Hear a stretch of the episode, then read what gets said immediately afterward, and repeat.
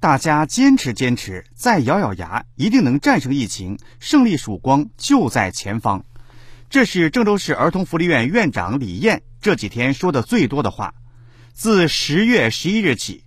郑州大院实现封闭管理，两百多名工作人员不进不出，坚守至今，与七百多名孩子同吃同住，日夜相伴，用心用情守护残疾儿童的安全。疫情下，儿童福利院不停课、不停学，不仅组织开展陶艺、手工绘画、数学、体育等常规课程，还围绕疫情知识、安全防护、自我防范等开展专题教育，开设减压游戏、小组活动、手工制作等互动，活跃孩子们的生活，增强孩子们的抵抗力。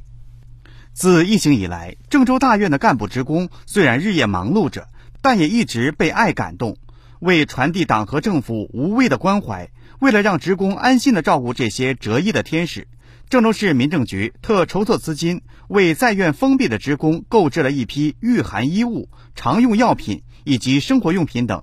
郑州慈善总会得知已经封闭近四十天的职工没有携带御寒衣物时，立即主动送来冬装。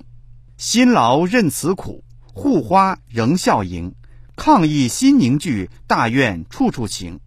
儿童福利院广大职工在战役中用无畏、无私、无悔传递着最深情的抗疫力量，为孩子们的安全做好了保障，用心用情当好孤残儿童的好家长。